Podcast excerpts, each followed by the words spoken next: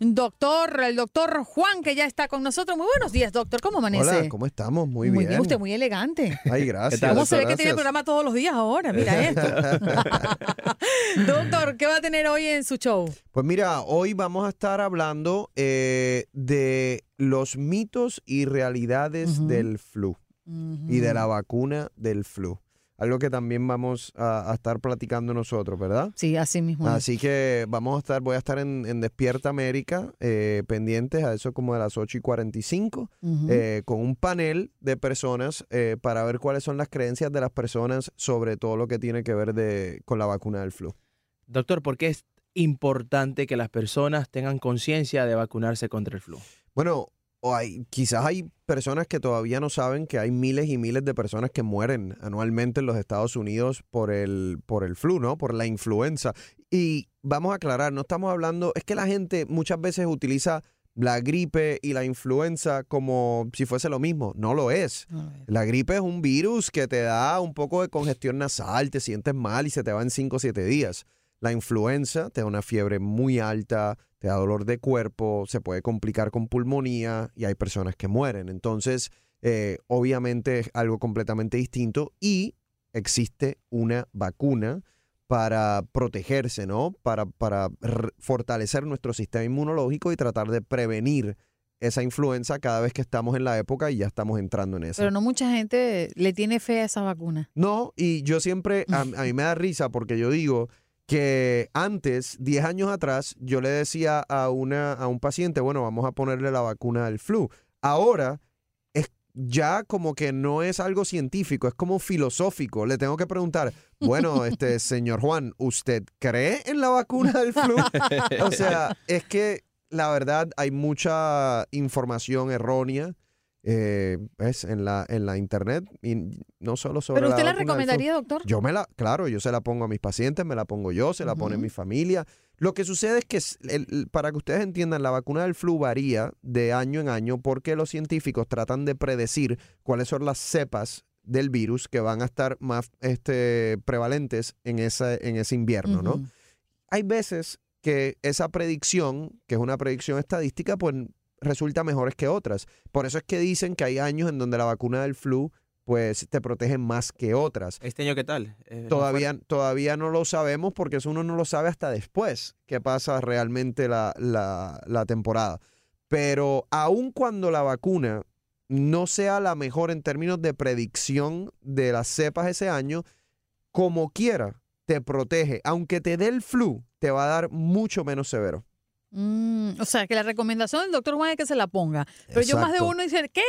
Le hago la cruz. Yo me la puse, a mí me dio terrible igual, no me funcionó. Lo, lo que sucede es que hay personas que cuando se ponen la vacuna del flu, le puede dar una, lo que se llama una reacción Una inmunológica. reacción, ¿Y qué es? Te pones la vacuna del flu, el sistema inmunológico reacciona demasiado fuerte y por par de días te puede dar un poquito de eh, temperatura, se te congestiona la nariz y la gente dice, ay, esto debe ser el flu. No es el flu, es una reacción inmunológica a la vacuna, que es mucho, pero mucho menos severo que el flu. No, y el problema que tiene la influenza es que te puede mantener en casa durante varios días si no se trata y si no se adquiere Bueno, la vacuna. Déjame decirte, a mí me dio, a mí, yo, a mí me dio influenza, a mí me dio dengue, a mí me dio- Usted ha probado todos los productos. Mira, cuando a ti te da influenza, yo te diría, hay una fase aguda que dura, yo te diría una semana, 10 días, en donde agudamente estás enfermo, tienes fiebre, tienes náusea, tienes dolor de cuerpo, tienes este tos, tienes, puedes tener dificultad respiratoria. Si tienes suerte, eso no se te complica. Pero luego de esos 7, 10 días, tienes otra semana que yo digo, yo digo que es de convalecencia, porque en esa semana te deshidrataste, te debilitaste. Entonces, eh, dos, tres semanitas las que, te, va- las que te estás sintiendo mal realmente. No estamos hablando de una gripe de tres, cuatro, cinco días. Yo me acuerdo cuando a mí me dio influenza, estaba joven, ten- tendría, digo, estoy joven todavía, pero de, ah, joven, hoy, día ya tengo 43, en aquel momento tendría como 25, 26, estaba en escuela de medicina, si no me equivoco. Me da la influenza y nada, me estuve una semana mal y la otra semana ya me empecé a sentir un poco bien. Y entonces dije, ah, bueno, ya me siento un poco bien, déjame ir al gimnasio. Fui al gimnasio y no pasaron ni 10 Oh. minutos y me desmayé. Estaba totalmente Estaba súper deshidratado. Ahora, doctor, ¿hay personas que están más propensas al flu? Bueno, personas, no, no es que, acuérdense que esto es un virus. Cualquier persona está propensa al flu. Ok. La pregunta realmente es si a, cuáles son más vulnerables Mm. en términos de que le dé más severo. Cualquier persona que esté inmunocomprometida, cualquier persona que tenga cáncer, cualquier persona que tenga VIH, cualquier persona que esté en medicamentos que le suprimen su sistema inmunológico, pues obviamente están más vulnerables, le puede dar más severo. Lo otro es que hay estudios que demuestran que la influenza puede aumentar el riesgo de infarto de corazón en personas que tienen enfermedad coronaria. Entonces, aquellas personas que tienen enfermedad coronaria es importante que se pongan la vacuna también. Eh, ¿Qué pasa con los niños, con los ancianos? ¿Qué precauciones Los- pueden tomar los padres? Los niños ya después de seis meses eh, tienen que, o sea, está, está recomendada la vacuna del flu, en los ancianos obviamente también. Eh, un dato importante, la mujer embarazada se supone que se ponga la vacuna del flu. Que alguien puede decir, Oh, no, si está embarazada, pues no debería. No, no, no, no, está indicada ponérsela. Y si tiene flu o si le da flu es mucho más complicado. Bueno, cual- cualquier, cualquier enfermedad como esa que, que le dé a una mujer embarazada, pues uno se preocupa más, porque ya el simple hecho de deshidratación puede afectar al, al- el crecimiento del, del feto. A ver, doctor, mire, yo todos los días me tomo dos cosas. Las gomitas para que las uñas se me pongan duritas. ¿Qué es eso? Biotin. Eh, sí, exacto. Ok, ok. No quería decir el nombre, pero bueno, está bien. Está bien. Bueno, no, pero es, un- Está es una, es una vitamina, la podemos decir, no dijimos marca. No, no, no hay problema. Pero también me tomo mi vitamina C. Entonces, ¿yo seré menos vulnerable por eso? Mira, en, en teoría la vitamina, la biotina no tiene nada que ver con el Sí. sistema inmunológico, pero, pero en teoría la vitamina C te fortalece tu sistema inmunológico, sí. Eh, yo cuando siento que me voy, cuando siento, tú sabes que uno siente como que se va a enfermar. Sí, empecé a Eso, hago yo también. ajá. Yo, yo me tomo vitamina C, tomo zinc y tomo Ujú. equinacia. Esa, esa es Mm. mi, mi triple combinación cuando me siento que me voy a enfermar. Esa merengada que se hace el doctor. Sí. Exacto. Eso es lo que hago yo también. eh, Los sobrecitos de vitamina C que uno puede mezclar con agua. Eso o sea, es recomendable hacerlo si uno se siente mal. Yo lo, yo lo hago porque en, en realidad, mira, no hay estudios científicos realmente que se hayan hecho con estos suplementos, pero en teoría, fisiológicamente te ayuda, entonces yo lo hago. Yo ¿Será lo psicológico, doctor? Porque, por ejemplo, yo me estoy empezando a sentir mal ahí, bueno, voy- de inmediato, agarro el sobrecito y entonces me, y ya después milagrosamente me estoy no sintiendo podemos, mejor. no podemos, no podemos descartar nunca el, el efecto placebo, que es lo que tú te estás refiriendo, ¿no? Claro. Que, que sea en la mente. Pero igual, si el efecto es placebo o el efecto es real, si te sientes mejor, eso es lo que vale. Ayuda. Ya. Doctor, nosotros lo- los hispanos, ayer lo comentábamos un poco el tema de autorrecetarnos, ¿no? Sí. Eh, Ay, tú estás muchacho, ve y búscate el jarabe de número tal con no sé Doctor qué. Google. Eh, sí, doctor Mm. Google, pero eh, ¿hay alguna diferencia o podemos nosotros percibir alguna diferencia si es un simple resfriado o un flu? ¿Cuál es la principal Fiebre. fiebre? La fiebre, una, un flu te da una fiebre de 102, 101. La gripe normal no. La gripe normal te puede dar un poco de calentura, la mayoría de las veces no te da ni calentura, pero la, el flu te da mucha fiebre. ¿Y el dolor de hueso? Eh, también, también, o sea, es que, es que tú inmediatamente Lo percibes. lo percibes porque la severidad es bien distinta. O sea, a uno le da gripe, bueno, a mí me da, a mí me da gripe y yo sigo haciendo hasta ejercicio. O sea, tú sigues andando, sigues trabajando, sigues... A ti te da el flu, tú no te vas a parar de la cama. Mm. Doctor, sea, ¿y por qué hablamos del flu en esta época del año?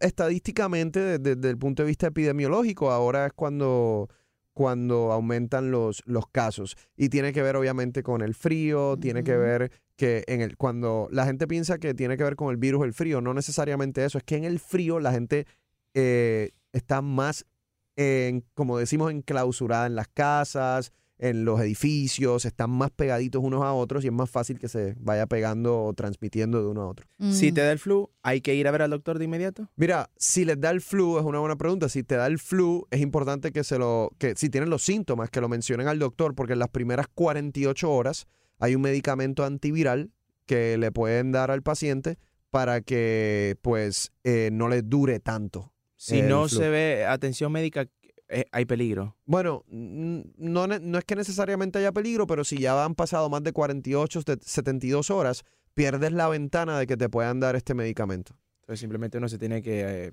pues, estar en casa, reposo. Exacto, hidratación, reposo y tratamiento con acetaminofén para la, para la fiebre, el dolor. Doctor, soy mala en memoria, pero muy mala en memoria. Yo vivía en un apartamento, cuando vivía en Venezuela, al frente tenía el Cerro Ávila, que es un cerro inmenso, una montaña gigante, y en alguna época del año las plantas soltaban algo, que ya ese es el nombre que no recuerdo, que hacía que las personas que eran sensibles a eso les provocara gripe y les provocaba malestar y era como una alergia. ¿Cómo? Alergias. Sí, pero no recuerdo el nombre de la, de la, de la planta o, o de lo que expedía la planta. Eh, hay eh, por estos tiempos, como más allá del frío y de toda es- ese, esa dinámica que absorbemos por estar más dentro de las casas o dentro de recintos cerrados, eh, ¿hay alguna planta o algo que cambie en estas épocas del año? Siempre están cambiando con el año, eh, pero eso tiene que ver más con las alergias, ¿no? Eh, en verano, por ejemplo, en la Florida, eh, eh, hay mucha alergia por la, por la grama, ¿no? Eh, y sí, obviamente, pero, pero eso es más bien alérgico. y- Alérgico, y, nada y tiene que eso no se le va a transmitir de una persona a otra. Si eres vulnerable a, a ese alergeno que estás hablando, pues obviamente te va a dar alergia. El tratamiento es distinto porque el tratamiento ya es con antihistamínicos, antialérgicos. Sabemos que algún compañero tiene gripe o no sabemos si es flu. La recomendación que sería, ¿nos podemos poner tapabocas y eso nos va a ayudar a, a evitarlo o no? Bueno, la recomendación es si hay alguien en el trabajo que tenga flu, espero que lo envíen a la casa, número uno. Y las personas que están en su alrededor, lavarse las manos lo más que puedan con agua y jabón y no llevarse las manos a la cara. Ujú. Un oyente pregunta, yo no me pongo la vacuna por reacción alérgica y no me enfermo. Y todos en mi trabajo se vacunan y se enferman. ¿Qué me puede decir sobre eso? Bueno, que tiene suerte. es lo único que le puedo decir. Rod, tienes suerte, la verdad. Gracias por comunicarte con nosotros. Doctor, reanudemos la invitación para que lo vea hoy porque además los horarios Ya. han cambiado, ¿no? Sí, hoy voy a estar, eh, vean como a las 8 y 45 en Despierta América, voy a estar hablando de todo esto que tiene que ver con el flu. Los vuelvo a invitar a que escuchen mi podcast, Dime la verdad, Doctor Juan. Genial. Que la Axel, ¿no lo has escuchado? No, ¿Sabes Ya te voy a pasar el el, enlace. el más, el, el más popular ha sido Ajá. Dietas Milagrosas, después La cura de la cruda. Lo hablábamos ayer. Eh, Ay, entonces sí. lo pueden lo pueden escuchar en Apple Podcast, lo pueden escuchar en Google Podcast, en Spotify. Y sabes que yo me estoy dando cuenta, Andreina, que, que hay muchos de nuestro de nuestra audiencia que todavía no están acostumbrados a los podcasts, ¿no? Eh, es, es fácil, es una manera de escucharme mientras están haciendo ejercicio, me están- mientras están limpiando la No, casa. yo voy directo a escuchar el de las dietas milagrosas. el de las dietas milagrosas. Así que búsquenlo, dime la verdad. Miren las doctor Juan. medidas. ¿Por qué, doctor Juan? ¿Por qué va a haber eso? Escuchar eso. Gracias, doctor Juan.